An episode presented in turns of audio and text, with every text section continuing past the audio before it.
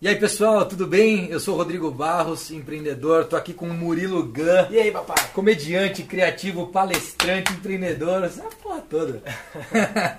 e aí, cara? Porra, obrigado. Onde é que nós estamos aqui? Vai, fala aí. Aqui é, o- é um escritório que eu tenho aqui em casa. A gente tem a, a minha empresa tem um escritóriozinho aqui perto, mas esse aqui é o meu escritório meu particular aqui.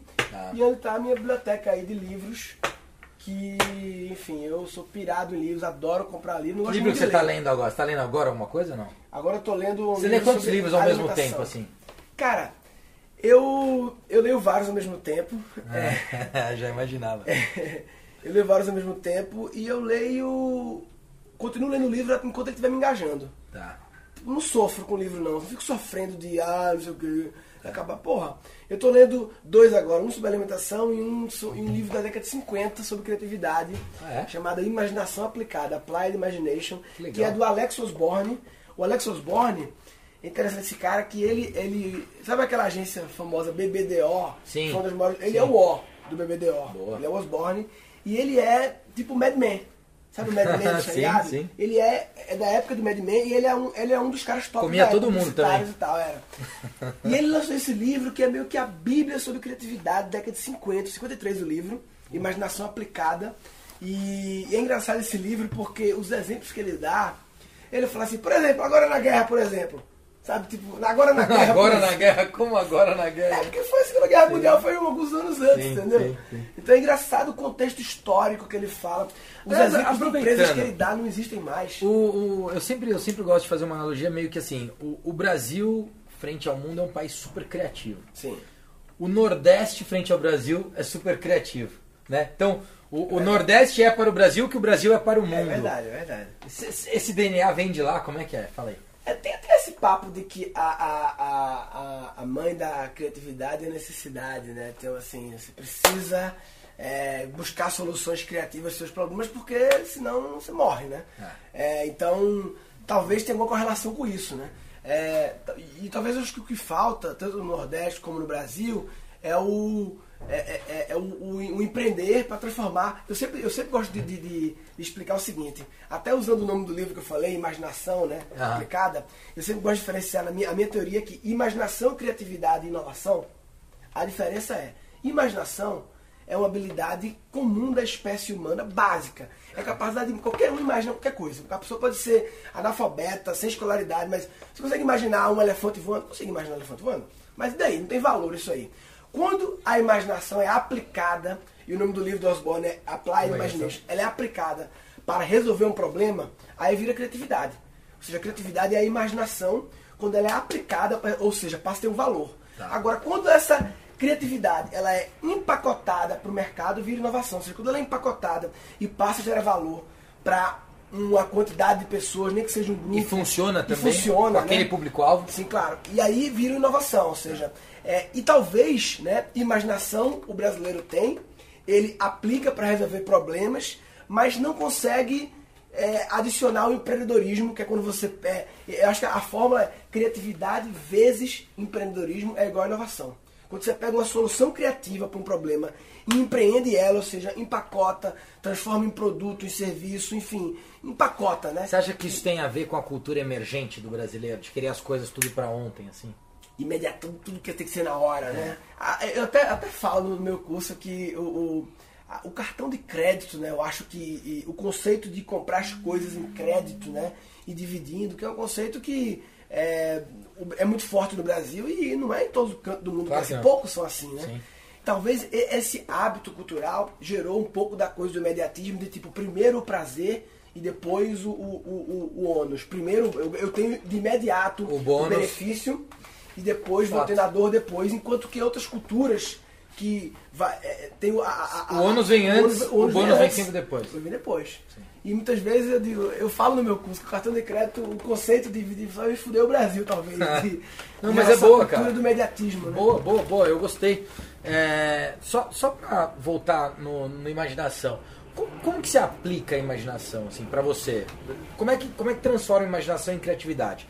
Quem tá assistindo a gente agora fala, porra, eu sou, eu tenho, eu sou um cara de imaginação, mas como é que eu transformo isso em criatividade? E depois de criatividade pra cá, ok empreender, mas tem processo pra fazer isso? Como é que você faz isso? Eu acho o seguinte, que é, primeiro para você sair da imaginação e aplicar e virar criatividade, tem que ter um problema, né? Tá. Tem que ter um problema. Problema não necessariamente é uma coisa ruim. Problema é qualquer coisa que demanda uma solução. É um problema. As pessoas, quando eu falo problema, não é só dificuldade, crise, não. Se você, você pode ter é, 100 lojas e querer criar mais 30 lojas, não é uma coisa ruim, mas é um problema, porque requer uma solução. Então, quando você. Primeiro passo tem um problema, e aí você aplica a sua capacidade de imaginar qualquer cenário para resolver aquele problema. Né? Aham. E e um- um- a, a gente nasce, você que tem filho pequeno, eu também tenho, né? A gente percebe, ah, talvez na idade dos nossos filhos ainda não, né? Mas com, criança um pouco mais velha, a gente percebe como crianças são imaginativas. Elas imaginam, elas viajam. Elas não são eh, teoricamente criativas, apesar que a gente fala criança é criativa, no fundo, na minha teoria, elas são imaginativas. Não são criativas porque elas não têm problemas para resolver e não tem repertório para buscar a solução ao problema. Mas Aliás, só, só uma coisa que você falou aqui, não, não perde teu raciocínio. Repertório é fundamental, Fundamental. para você transformar a imaginação em Sim, criatividade. repertório é fundamental porque as soluções criativas para os problemas, elas sempre são a combinação de inputs, de referências do repertório. Eu até chamo, eu, no, no- no- no meu curso eu chamo criatividade de combinatividade, porque quando fala criatividade, esse prefixo cria, ele cria nas pessoas um peso de tipo, porra, eu não sou um criador. Aí começa aqueles autoconvencimentos, eu sou um cara mais de Excel, sabe? Então eu sou um cara muito bom de criar. Aí eu chamo combinatividade, que é só pra combinar, papai. E aí, de acordo com quão diversificado é o seu repertório, é, não é só quantidade, é diversidade, é raridade, é você ter aqueles inputs únicos, aquilo que você viu numa feirinha no interior da Espanha, e você pegou aquela referência, ela tá aqui, poucos têm aquela referência, para daqui a cinco anos combinar e te dar uma solução de uma loja que você tem, entendeu? Legal. Então, é, as crianças, elas não têm. Ó, a análise é a seguinte: as crianças, elas têm muita imaginação, mas não tem repertório de inputs para poder combinar. Aí vai virando adulto, o que acontece? Passa ter repertório, mas perde a imaginação. Perde, porque a gente, a gente nasce super imaginativo e ao longo do Porque tempo. aí da você vai escola, colocando paradigmas, Aí muros cria durante a paradigmas, vida. cultura, e a gente é domesticado, né? E aí, desde o sistema escolar até os pais, é, a gente é, é, é convidado a seguir os padrões. É convidado, entre aspas, né? Quase que obrigado a, a, a cair nos padrões das coisas. Não vai ter como, a gente vai ter que falar um pouquinho de sistema escolar aqui, mas antes, quando eu te pergunto de processo, design thinking é uma coisa que tá, pô, todo Sim. mundo fala de design thinking. E basicamente existe um processo, Sim. né, para chegar no que eles chamam de prototipação, no protótipo daquela imaginação. É, esse processo existe para você? Como é que ele funciona? Murilo, aí falando de Murilo, Eu né? vou dizer o meu processo. Meu processo é o. É o. Sabe aquela tela azul dos computadores antigamente? Que computador, acho que hoje em dia vocês têm ainda, que eu não sei, vai ligar o computador, você bota Alt F4 e tem aquela tela azul. Lembra para instalar o Drive? aham, aham. Aquela tela chama BIOS, né? BIOS significa Basic Input Output System.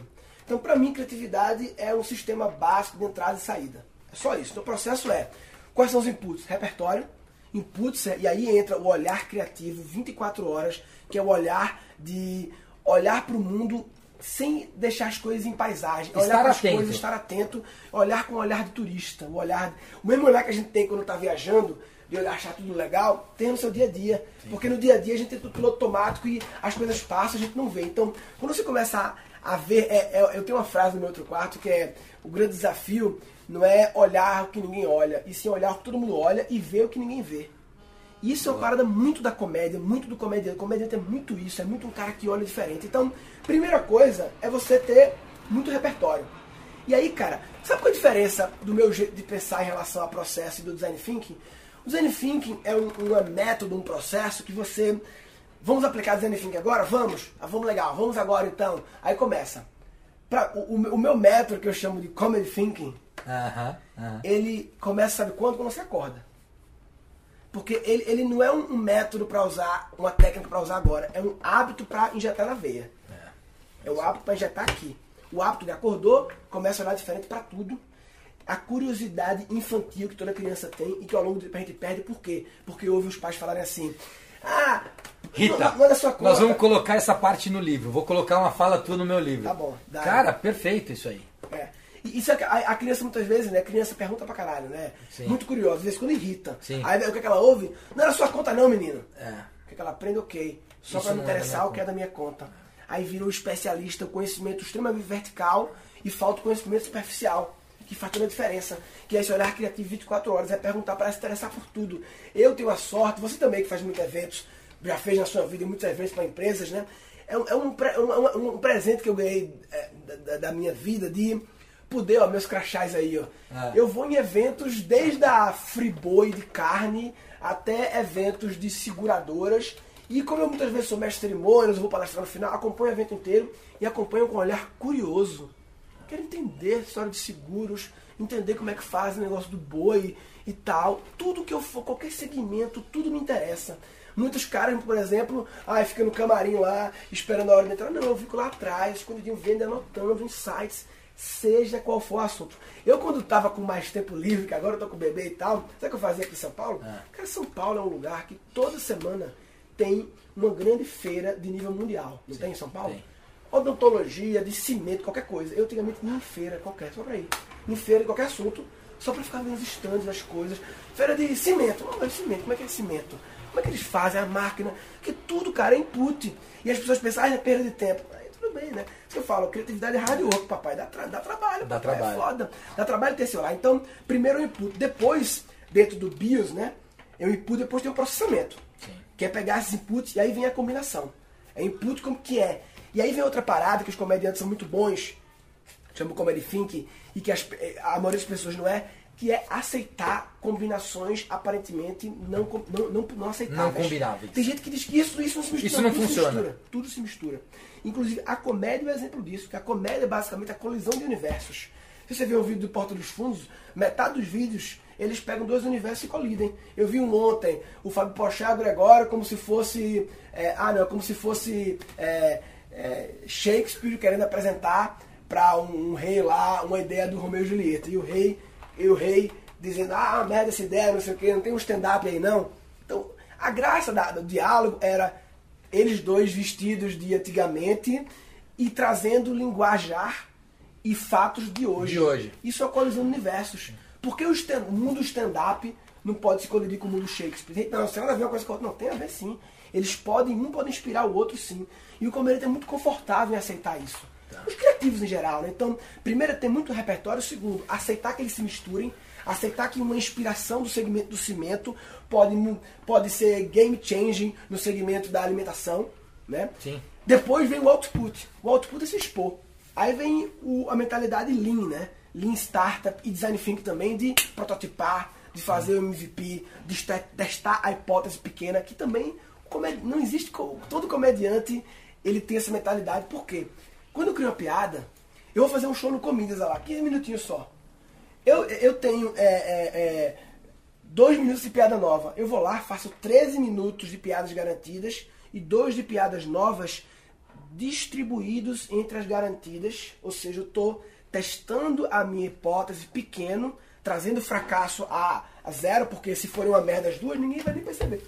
As- os três minutos que você colocou, estava testado já. Tá lindo, testado, garantido. Eu embolo ali no meio. Eu tenho uma parada sobre coelho nova, mas eu tenho uma sobre jacaré antiga. O que é que eu faço? Eu falo do coelho nova e depois eu do jacaré. Aí, Se a do coelho for bem- Não, não, se a do coelho for bem, ótimo. Se ela for mal, faz de conta que era a introdução pro tema animais. e a do jacaré vai e dá E Então, você não se- volta mais com o coelho. não, aí, aí eu, eu- aí normalmente eu gravo o áudio, ouço, e aí vem o último ciclo do input, processamento, output, que é a retroalimentação. Que é pegar e ver, hum, essa do coelho não funcionou, porque eu acho que tem que mudar um pouquinho a ordem. Incrível. Que é a lógica da prototipagem, de você trazer um negócio pequeno para deixar o fracasso pequeno, né?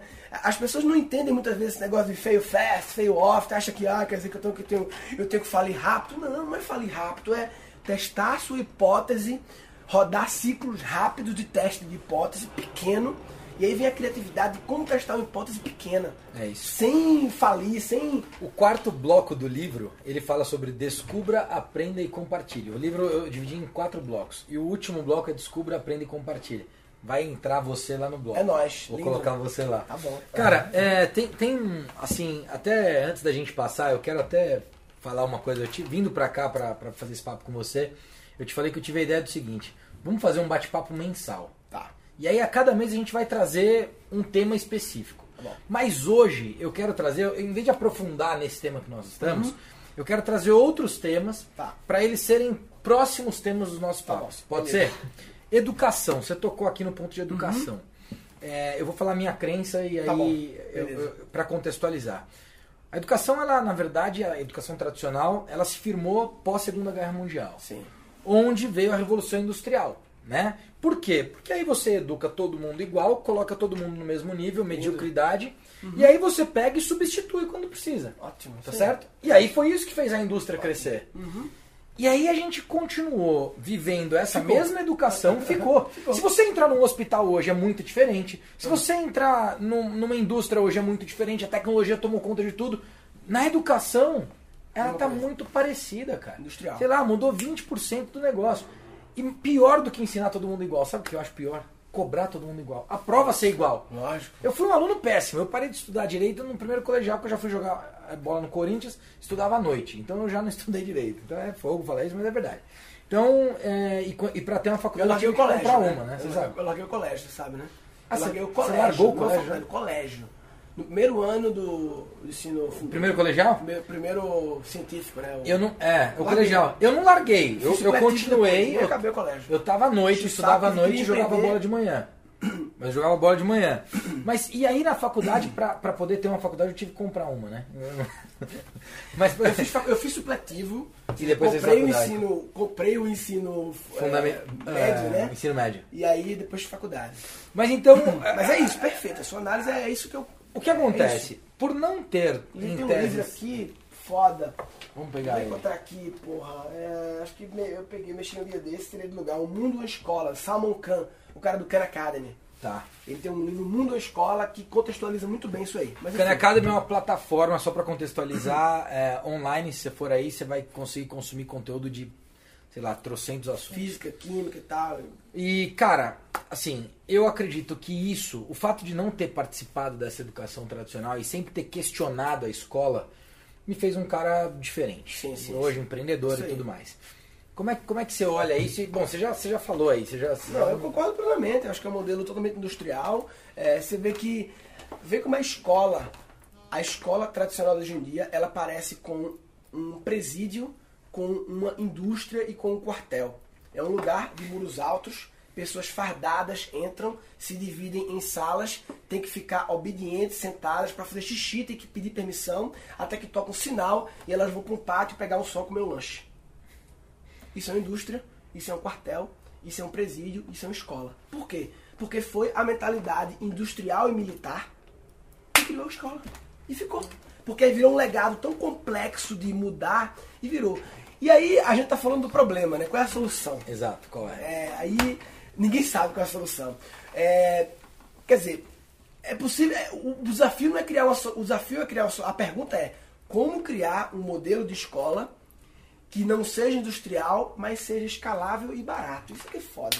Porque criar a escola alternativa de 3 mil reais por mês é fácil. E só vai E caber 100 alunos. Só cabe 100 alunos e aí tem é, é, é, um professor para cada três alunos e aí com dinâmicas muito loucas, cada aluno tratado de forma individual e cobrado de forma individual.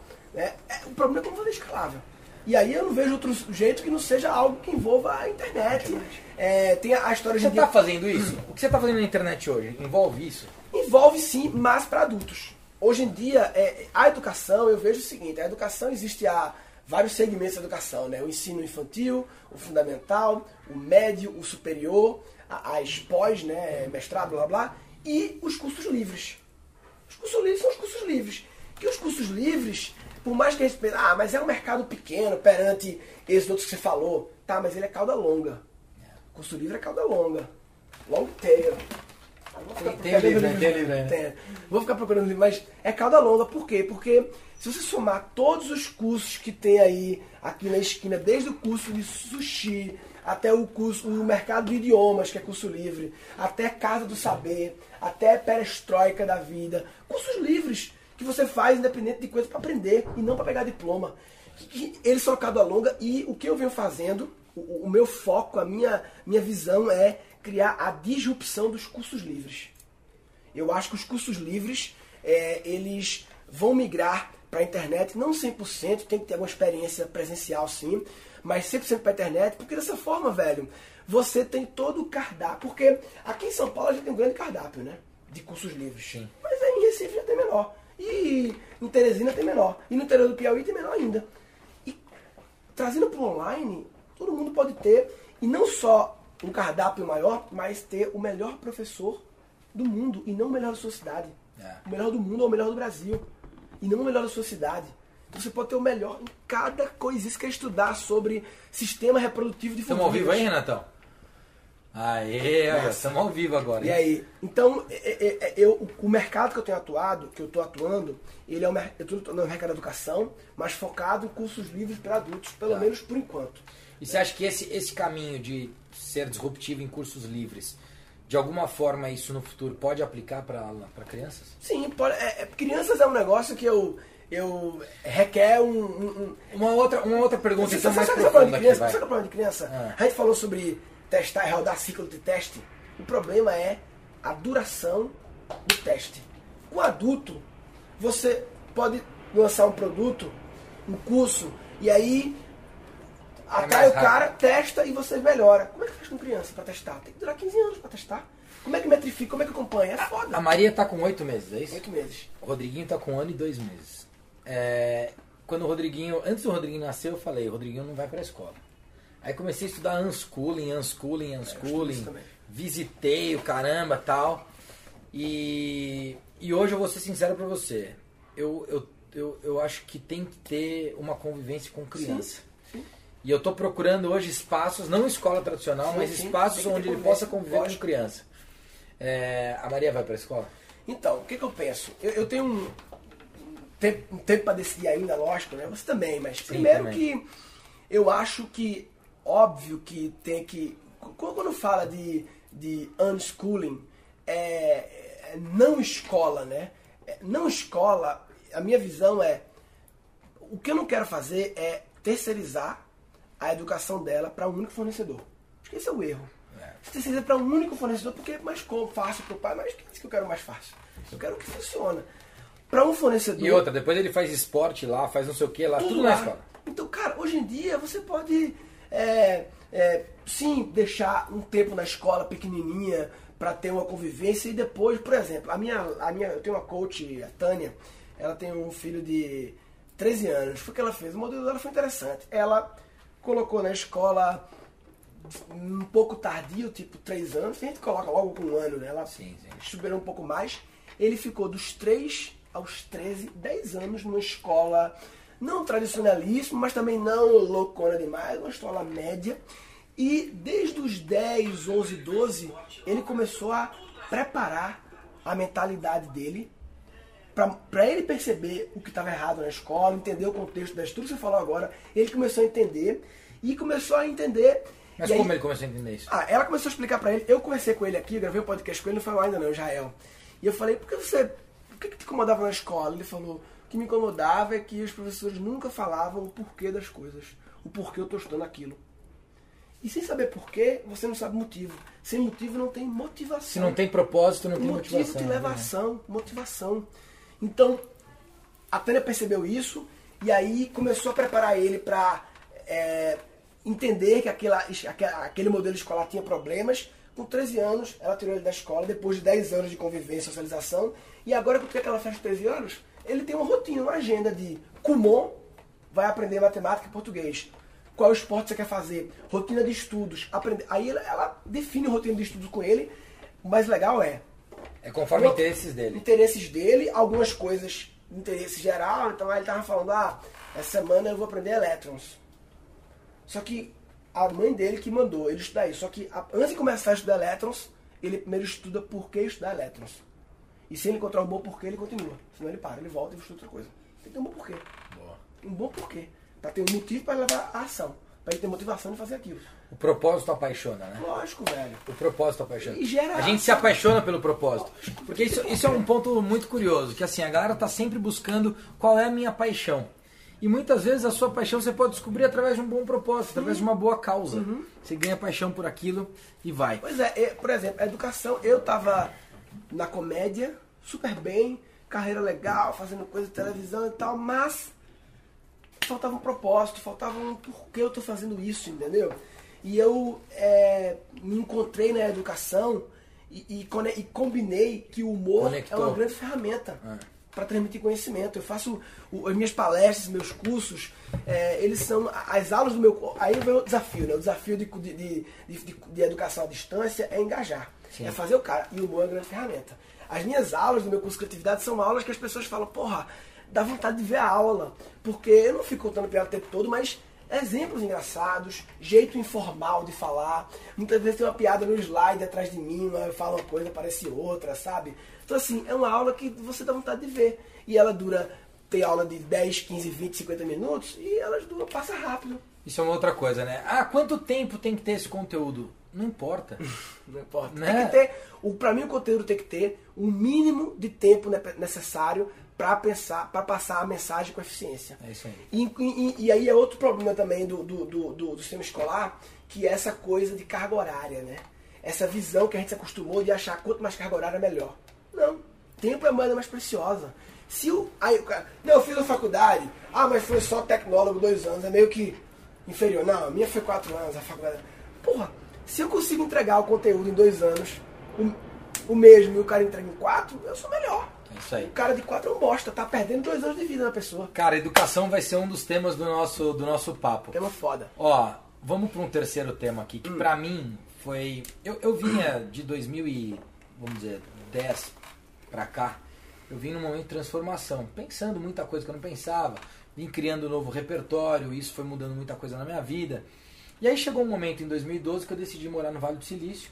E aí fui pro Vale, lá aconteceu muita coisa. Você sabe que. É, aliás, eu, eu, quero falar do, do Vale do Silício também.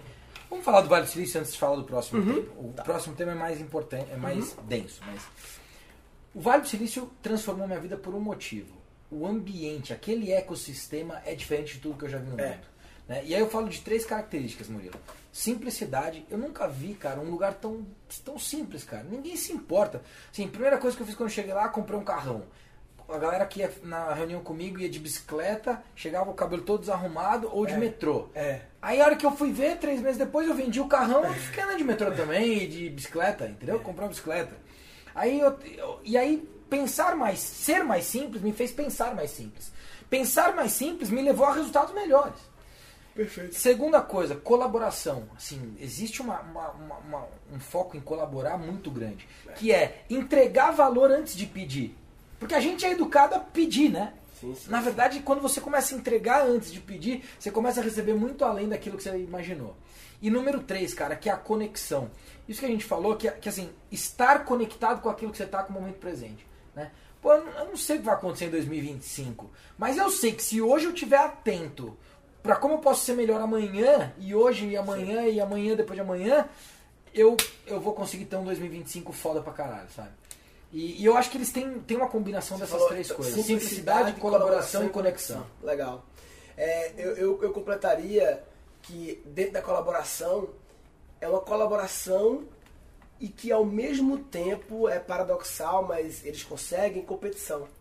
Eles Sim. conseguem ser competitivos e colaborativos ao mesmo tempo, eu vejo. E eles colaboram com competidores. Colaboradores, competidores. Então eles conseguem misturar essas coisas que na, na, visão da gente são não, não é um ou outro, não, são os dois. Tem a ver com a história de combinar, né? Sim. De achar que coisas não são combináveis. Sim, eles conseguiram criar uma combinatividade é. de colaboração e competição que, porra, faz sentido, né? É, simplicidade, concordo. E dentro da simplicidade também adicionaria é, direto, né? Lembra que antigamente os no sites. Bullshit. É, antigamente os sites tinha muito aquela história de ter uma abertura em flash, lembra? Sim. Aí tinha um botão embaixo, skip intro. Lembra que tinha assim? Lembro. Então, pra mim, o Vale tem essa, esse, esse mindset skip é verdade, intro. não tem a intro. Não fica. Né, assim, eu, ia, eu, eu, eu tive uma experiência de três meses morando lá na Singularity e a gente ia nos, nos eventos lá. E no Brasil, as pessoas você quer conversar com alguém no evento, você chega, opa, tudo bom? E aí, tá gostando do evento? Como é que tá? No fundo, você quer fazer uma pergunta. Você quer perguntar pro cara o que é que ele faz da vida. É. Isso você quer, num evento de negócio. Ou você, quer, quer saber, perguntar, sei lá, você viu lá o crachá, se, startup é, tal, você quer perguntar você o que, é startup. o que é startup tal. Aí você como no Brasil é, ô, Vitor, o que, é que tá achando do evento? Ah, legal, não sei o que, pô, primeira vez que você vem, tem uma intro. Que ele skip lá e ele fala, ô, tudo bom, o que, é que você faz? E aqui isso é visto como grosseria, como Lá não, skip intro, papai. Tem, tá dentro de simplicidade isso, né? Tá dentro de simplicidade é, faz parte ali de agilizar, ficar de conversa não, sabe? É verdade. Uma vez, a- o meu sócio lá, a gente fez uma- um negócio lá na Singularity, lá na uma startup lá, e o meu sócio deu um pitch no evento de São Francisco, e ele falou do time e tal, e meu time é um australiano, cientista, não sei o quê, e um comediante brasileiro. E apareceu uma foto assim no, slide lá e tal, e eu tava lá atrás e tal, quando acabou o pitch dele, as pessoas, comediante brasileiro, ficaram assim, curiosas, a gente faz proposta, né? Podia falar outra coisa, empreendedor, mas falava comediante para deixar o povo assim, que história é essa? É. E aí, uma pessoa chegou pra mim assim, e. Oi, você é o comediante brasileiro? Eu sou. Qual é a sua participação nesse negócio? O que, é que você faz? E tipo, por um segundo eu pensei, que grossa de chegar assim, o que é que você faz? Depois eu caí a ficha de. Mas é isso, faça isso, isso é isso que ela aqui. quer saber? Pergunta e eu respondo, caralho. Ela não tá me xingando, não. Não. Essa é a dúvida dela. Ela quer saber por que um comediante brasileiro está envolvido nesse negócio que era da área de saúde, entendeu? E aí eu fui Legal. responder. Então, tá de simplicidade, colaboração, qual foi o que você falou? terceiro? Conexão. Conexão. Conectar as Estar coisas. conectado. É, que tem a ver com colaboração também, que é, conexão é, é, é- é muito lá também. Todo mundo se conecta e. Não, e de- de estar conectado mesmo com o momento presente, sabe, Ah, cara? tá. O- É mais conexão com o presente. É, mais o, conexão com o o presente. lado até mindfulness, até o lado meio. Mindfulness, exatamente. Tipo, estamos aqui agora. Você e eu e a gente tá falando disso. Uhum. É isso aí. a gente não tá preocupado em olhar o nosso Facebook e a timeline sim, agora sim. saber se tá melhor ou pior. É isso aí, Não, a, a nossa timeline não é mais importante do que tá aqui é, agora. é, conexão é, eu, eu chamaria, porque conexão. com Te deu o network. É, me lembro, eu chamaria de presença. Talvez de, de Estar presente. estar presente, né? Exato. É, foco no hoje, no momento atual, é, é um pouco menos de ansiedade com o futuro e foco no presente, foco no, no que pode ser feito agora e não no que ai, seria legal fazer, não sei o quê. Também tem que dar essa, ir pra longe, mas focar no, E até mesmo essa, essa coisa meio. É, meio. chamar de zen, né? Mas tipo assim, eu entrei e comecei agora a meditar diariamente, É. que tem tudo a ver com estar presente, Tem. com esvaziar a mente, né, com deixar a mente mais silenciosa para poder escutar os insights saindo aí da, do inconsciente e indo para a superfície do consciente, né? E eu acho que lá no Vale também, eles também têm, isso também faz parte da Tem. cultura. Lá na Singularity, é engraçado que lá na Singularity eram 80 pessoas do, do, do mundo inteiro. Aí quando dava 5 horas da tarde, tinha um- um- uma hora livre assim, né? Era uma hora livre, free time e depois uma hora de jantar. E nesse free time era assim, 50%, a grosso modo, 50% jogava bola, 50% meditava e fazia yoga. Eu tava jogava bola. Eu também estaria. Os latinos, principalmente, e tal, estavam de jogar bola. Mas aquilo me fez pensar, porra, todo mundo vai meditar. Eu achava. Eu tinha uma- um preconceito com isso, com essas coisas e tal. E aquilo foi um grande impacto. Que quando eu voltei pro Brasil, eu já voltei com um olhar diferente. Tipo, esses caras não estão de brincadeira na tomateira. Esses caras têm alguma coisa aí, né? Então, muito legal. Você falou simplicidade, colaboração, Colaboração e conexão. O que, o que a Singularity mudou na tua vida? Assim, teve um. Porra, isso aqui eu fiquei diferente. Dentro do meu repertório, isso foi o que mais fez a diferença. Ah, além da visão futurista, né, de olhar mais para o futuro e antecipar as coisas, né? Tentar ver lá na frente, né? E antecipar. Mas isso que é uma coisa meio vago de falar isso, mas algumas coisas práticas que eu estou implementando agora é, primeiro, essa questão de pessoas que a gente estava falando aqui nos, nos bastidores, né? De tipo, pri- primeira vez na vida, eu já tive empresas, quando eu era final dos anos, anos 90, tive uma empresa com 40 funcionários. eh, nos anos 2000 e pouco, outra com 40 funcionários, produtoras de internet, as duas e tal. E, mas assim, era um ne- uma empresa, um negócio simples e estava começando esse tipo de negócio, todo mundo era meio amador e tal, não sei o quê. Você teve, só pra voltar, você teve a primeira página de internet pessoal no Brasil, não foi isso? É, uma a, a primeira que bombou, assim. Tá. Né? Então, é, era um site pessoal que bombava. Que site pessoal era o nome, era tipo blog hoje em dia. Tá. Né? Então, nos anos 90, meu site ele bombava e é, tipo, eram os 10 mais da internet brasileira. Legal. E eu ganhei prêmios, enfim. E, e na Singularity, pela primeira vez, eu participei de um time de alta performance. Um time que você olhava e fala, caralho, os caras são foda. Caralho, papai, a turma, é foda. A turma. A Susan australiana era Não dá pra PhD brincar aqui, não. em Oxford em biotecnologia. Que estava criando um negócio para reduzir os efeitos colaterais da quimioterapia através de uma cápsula de gordura que encapsula os elementos do câncer e que só é liberado no lugar do câncer mediante ultrassom. Esse era o projeto dela. Você ficava, caralho, o Alex era presidente de uma organização mundial de jovens empreendedores formado em Harvard em literatura, autor do maior best-seller de Harvard, sobre Harvard. O outro cara, o austríaco, abriu a operação do Goldman Sachs em Dubai, naquela região lá, e ganhou um puta dinheiro e depois virou ativista social pela África, fazendo levantamento de recursos para ONGs da África, e resolveu virar montanhista, escalou os sete summits dos sete continentes, incluindo o Everest. Quando desceu do Everest, não satisfeito, em 24 horas, escalou o quarto maior monte do mundo ao lado do Everest. Só 10 pessoas do mundo fizeram isso em 24 horas. E você lá? E eu lá, E você, e você, e você? Eu- eu- Apresenta você nesse pega- cenário. Eu- meu último trabalho era fazer pegadinha no SBT. Bom pra Amigos da osso, eu faço pegadinha no SBT. né? Tô lá fazendo as pegadinhas na rua. Eu sou, como é que chama o cara do pegadinho do Silvio Santos lá? O... Eu até gravei com ele, o, o, não, o cara do Eu pegadinha do lembro, eu sei, eu o- bem famoso já. Porra, enfim. Alguém lembra aí não, da equipe, não? Pegadinha, o... Pegadinha? Eu já um Porra, senhor hoje. velhinho, é. Não, velhinho já. Caralho, enfim. Senhor. O mestre. Não, mas- Ivolando. Ah, Ivolando, é Eu sou. Ivolando brasileiro, é isso aí. E eu conto piada, faço stand-up sobre putaria. Mas. Mas assim, era um time que é aquela história, né? Você se sentir o mais burro da mesa. E isso é que te faz Isso é crescer, legal. né? Então, eu voltei com essa parada de tipo assim. Eu, eu, eu sempre, eu, eu tava há 10 anos com a, com a carreira, solitária, sozinho e tal, só empreendendo individualmente. E eu sempre tinha essa coisa de, não, pessoas é complicado. Tinha, tinha traumas das minhas experiências com empresas com 40 pessoas e tal. E descobri que esse trauma era porque eu não tinha times fodas. E quando você tem um time foda, que você fica assim, até meio assim, preocupado se você merece estar ali, aí o negócio começa a ficar. Então eu voltei com essa, co- com essa coisa de montar times fodas, sambei pra caralho, já cantei pra caralho, mas tô, tô, tô com essa visão. E a segunda coisa, além de a importância de um time foda, é, é o Dream Big, né? É. Então, assim, eu comecei a ver que, tipo, eu tava inserido, a minha vida era comédia e palestras. Eu sou um comunicador, né? Eu sou um cara de, de televisão e, como você também é, e, de- e comédia, e aí comédia misturado com palestra. E esse meu negócio tava indo de um jeito lindo. Eu, Financeiramente, coisa sinceramente, linda. eu tava ganhando muito dinheiro com palestra, mas muito dinheiro mesmo, assim, uma grana assim, os padrões assim, é, e mas voltei a singulares dizendo assim, tá, mas aí eu tô fazendo isso e aí essas 300 pessoas me ouvem e, aí, e eu sempre falo que palestra é legal, mas palestras são um jab. Palestra não transforma. Numa palestra, não transforma. Assim, pode transformar aquelas pessoas que já estão, que já receberam vários jabs, e aí você dá o último jab, que aí vira um direto e derruba.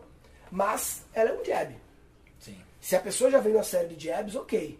Mas ela é um ponto que tem que ter muitos outros, né? Então eu comecei a ficar assim. Quando o cara que- volta pro dia a dia, às vezes ele acaba tendo que esquecer daquilo. é difícil. A não ser que duas semanas depois ele tenha outra palestra que dê outro jab nele. Como é que eu vou fazer isso? Internet. Escalar o negócio e não escalar. Porque as pessoas quando pensam em escalar, pensam assim, não, é para ganhar dinheiro. Cara, hoje em dia, no momento, eu abdiquei de. Eu tô fazendo palestras assim, muito poucas palestras, só assim, empresas que eu tenho relacionamento e que seja aqui em São Paulo. No momento, minha política é essa, para poder focar. Focar, escolher, escolher é abdicar de alguma coisa, perder alguma coisa. E hoje em dia, eu estou perdendo dinheiro. No sentido de que hoje em dia o meu negócio movimenta dinheiro. Claro, o meu curso de criatividade online, mas assim, uma despesa grande. É um negócio que não tem receita todo mês. A receita é quando lança a turma. E se eu tivesse. Hoje em dia, o que sobra pra mim é muito melhor do que sobrava e eu tenho muito mais trabalho. Mas Não a minha visão agora é, é- é grande, entendeu? É grande, é longa, é, é- e e é poderosa. E as pessoas acham que é, tu é dinheiro, dinheiro, dinheiro. Cara, Não se é. fosse pelo dinheiro, eu ficava só fazendo palestra. É. Não, e tem uma coisa muito louca nisso que você está falando, porque, por exemplo, quando eu vou pro Vale do Silício, e quando eu fui pro Vale do Silício, resolvi criar a Hands On TV, e aí hoje, pô, a plataforma, pô, 137 países, negócio maluco, a galera, porra, velho, não sei o quê. Isso é justamente o contra o imediatismo. Sim, sim. Porque sim. assim, não tem nada de imediato nisso. Não. Cara, é um trabalho do cacete. O ano Trampo passado eu viajei caralho, 10 né? países na Europa com um filho de 5 meses. Quando você me conta, eu fico pensando, puta, esse Rodrigo é louco mesmo, viu? Que Então- da porra isso. Exatamente. Cara, e, mas, ah, mas aí é que tá. Eu acho que vem, vem um assunto junto com isso pra, pra fechar aqui, porque eu quero entrar no próximo. Mas assim, a gente precisa conseguir pensar no longo prazo. E eu acho que tem essa coisa. Ah, olha aqui, legal. Educação à distância. E tem essa coisa do brasileiro de pensar muito no curto prazo, né? Como é que eu ganho hoje? E isso me preocupa muito. E tem, tem muita gente hoje com esse espírito de internet, Murilo, e aí eu, que o cara quer fazer isso não porque, porra, isso vai ser legal pra vida dele. Isso vai ser legal hoje.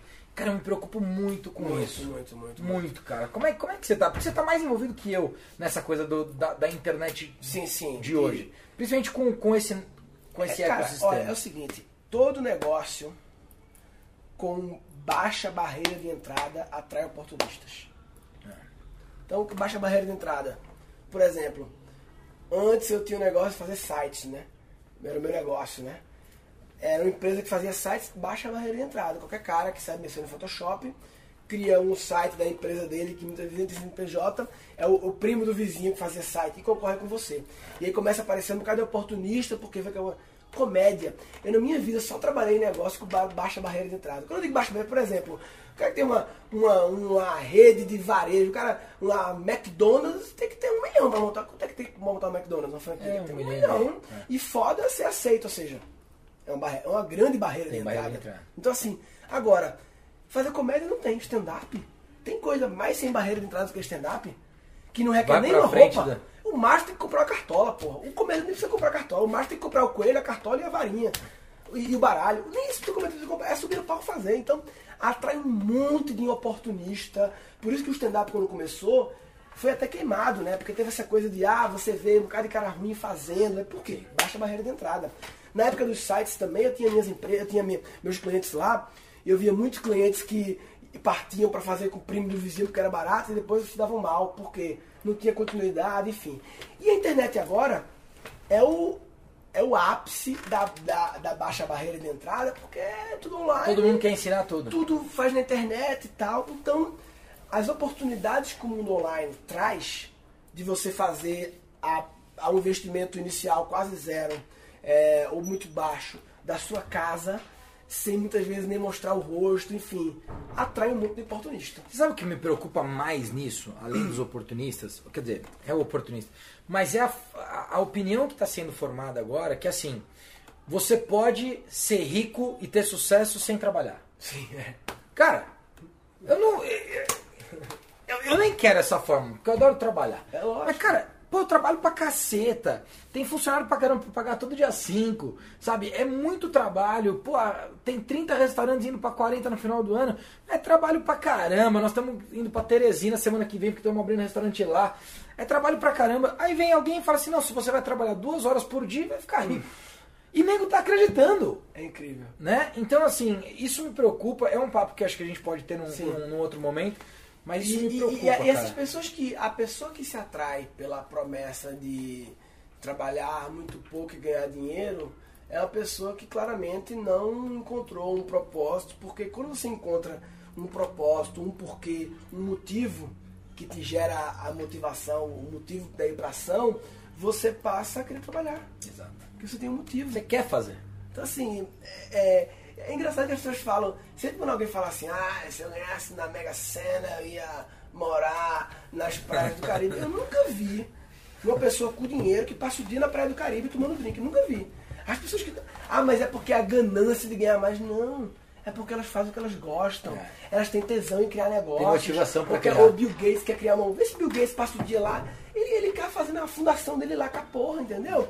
Ele As pessoas sempre idealizam isso e nunca vê na prática acontecendo. Tu conhece um cara milionário, foda, que passa o dia, o dia inteiro, a vida toda, no, na- no Caribe tomando Não tem, não tem, não tem, não tem. O cara pode ter, claro, viaja mais e tudo mais, mas. Mas, no fundo, o cara não quer isso. alguma coisa pra fazer, senão É, a vida fica sem sentido, velho. Exatamente. Cara, nosso, nosso mais um tema aqui pra gente poder ir pro final da entrevista. É, que não é nem uma entrevista, é um papo aqui. O que mais mudou minha vida, sem dúvida nenhuma, foi ter meu filho, né? Foi Sim. uma coisa assim Incrível.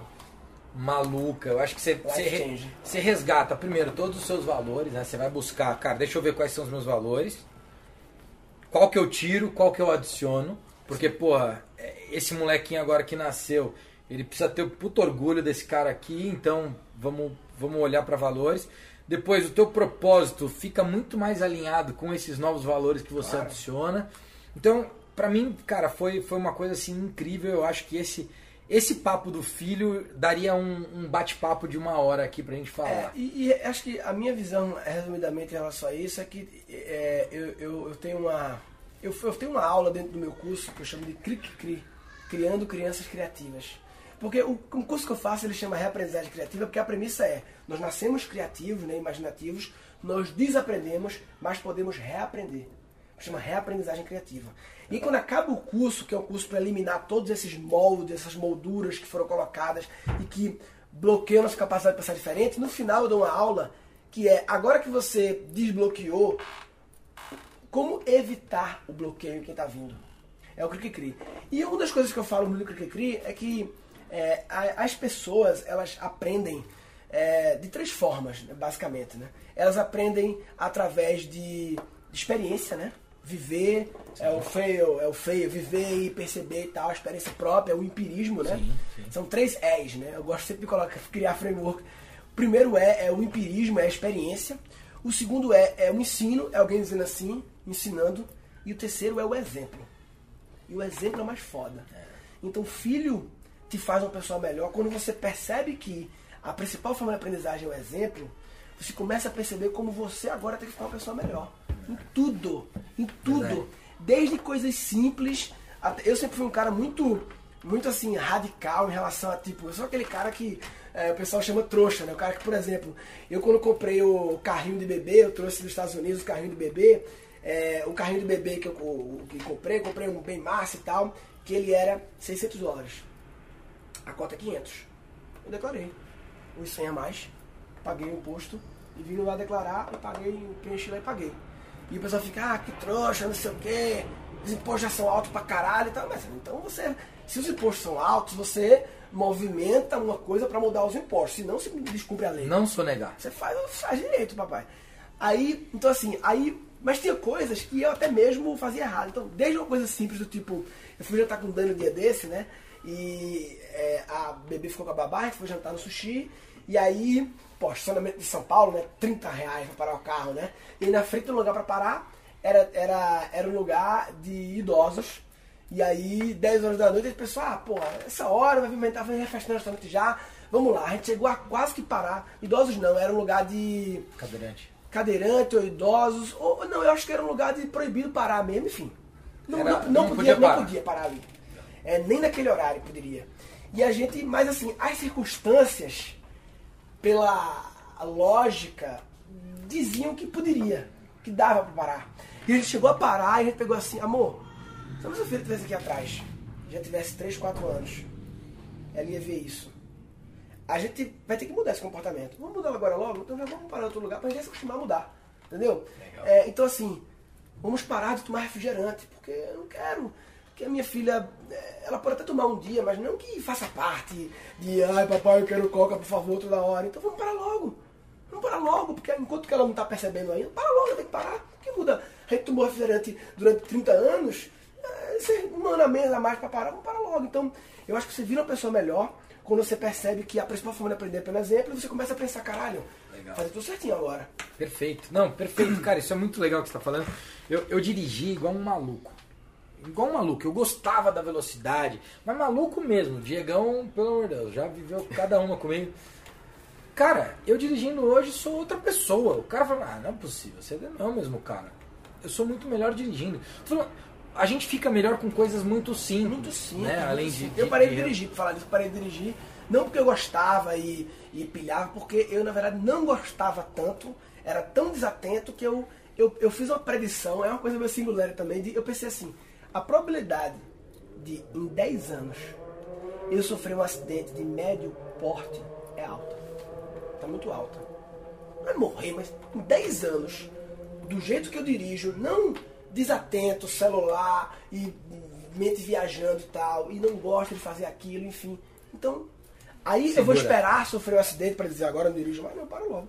Dirigir. Boa. eu ando de Boa. táxi, Uber, ou minha mulher, a gente tem um carro só, minha mulher que dirige, porque ela Perfeito. gosta, porque ela é atenta, porque ela é consciente. Inclusive, Boa. esses dias eu perdi um, não um amigo, mas um conhecido, amigo de Facebook, e um cara que tocou no meu casamento. A banda dele, ele é guitarrista, daquela banda Viva a Noite do Pânico, Sim, sabe? sim, sim. O Maurício Amaro faleceu essa semana é, num acidente de carro. Ele nem estava dirigindo, mas banco de trás sem cinto. Quer dizer, sem cinto é uma conclusão minha, né? Mas como ele foi arremessado para fora do carro, essa é a minha conclusão, né? Que eu... Mas Essa é outra coisa. Uma coisa que me marcou e fiquei pensando, porra, também.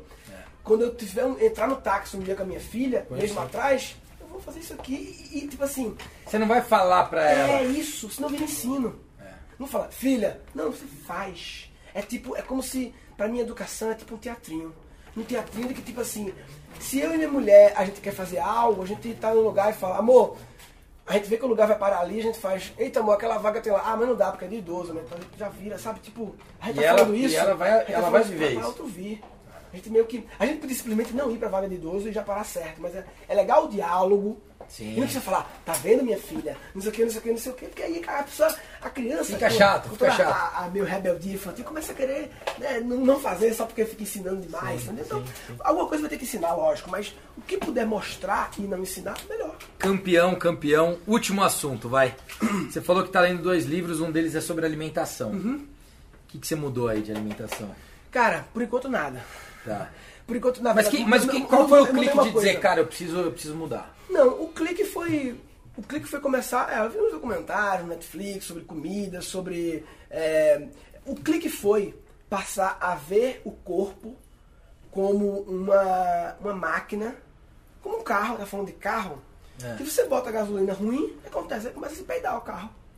E a médio prazo vai dar um pau no motor. Começa a se peidar, foi muito boa. E a longo prazo ele vai começar a dar não sei o que. E se você bota um óleo ruim também, e uma gasolina ruim, e não sei o que ruim, começa a corroer as paradas e perde a vida útil do carro. Sim. É isso. Eu comecei a ver a gente como uma máquina.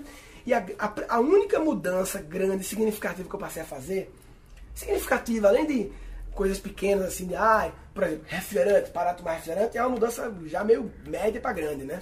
É, chocolate, reduzir muito chocolate, era meio viciado e tal. Mas a mais interessante está sendo, na hora de comer, é um, presença na hora de comer Se conectar com a comida. é olhar para a comida e assim, não comer com televisão.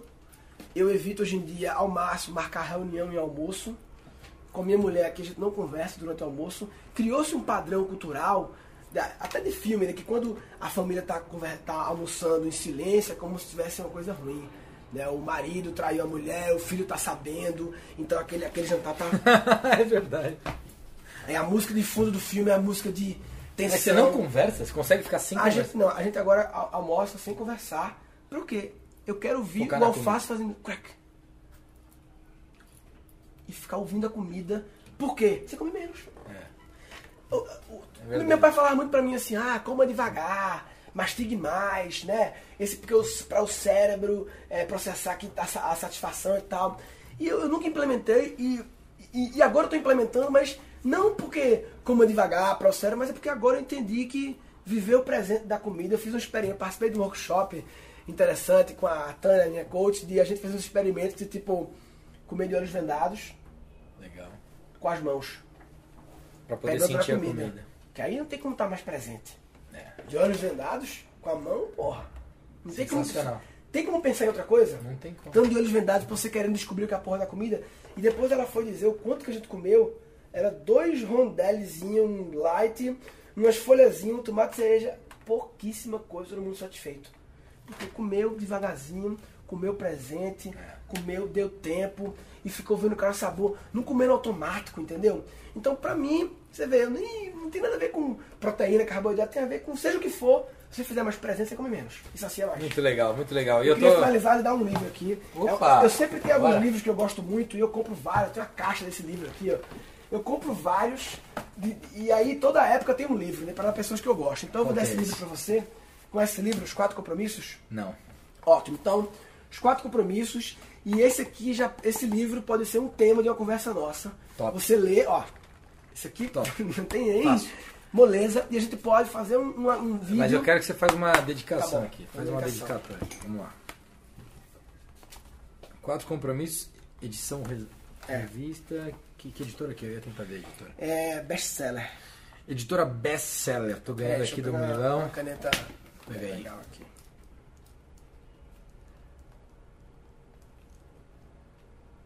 Show!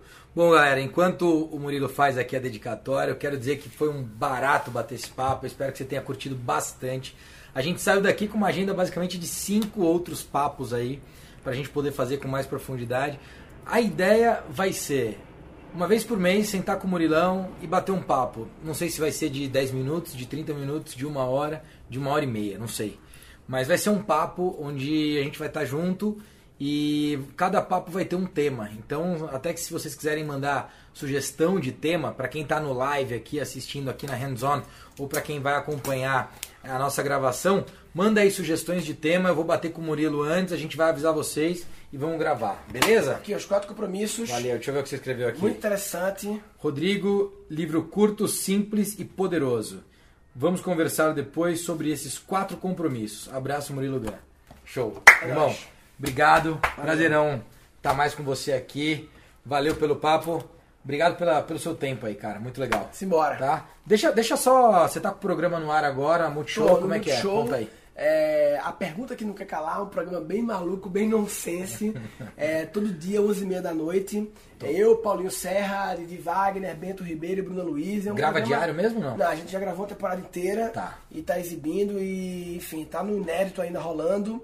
É um programa bem maluco, vale a pena ver. É Legal. bem louco, tá? Mas é interessante. Top. Suas redes sociais, fala aí. É, Murilo Gun lá, Facebook, Instagram, tudo. Snapchat, Murilo Gun, eu tô sempre no Snap aí. E ah, é, o meu curso de criatividade que a gente vai fazer uma turma nova agora em junho. Tá. Faz duas turmas por ano apenas. Legal. E vai ter uma turma em junho agora. É www.reaprendizagem.com.br Tá, que dia começa, sabe não? 13 de junho abre inscrições. 13 de junho abre. 13 de junho, reaprendizagem.com.br. É um curso 100%, não é 100% online, ele tem um encontro presencial dos alunos agora que vai ter é, em maio, são dois encontros por ano, vai ter outro em novembro também. Legal. E é uma experiência super interessante, diferente, porque não é só, ah, toma aí um bocado de vídeo pra ver. Tá. Tem toda uma experiência, a gente criou um, um software e, e uma experiência de facilitar a conexão Navegação. das pessoas, e facilitar a conexão das pessoas, exercícios, desafios criativos que as pessoas têm que fazer. E é um curso, não é um curso de criatividade para designers, para arquitetos, para galera muito louca. É um curso de criatividade e meus alunos são funcionários públicos, advogados, médicos, são pessoas que têm problemas e precisam dar soluções criativas, não querem dar soluções do, do padrão, querem buscar soluções diferentes. Muito legal. É Valeu. velho. Abraço. Falou. Tchau. Fui.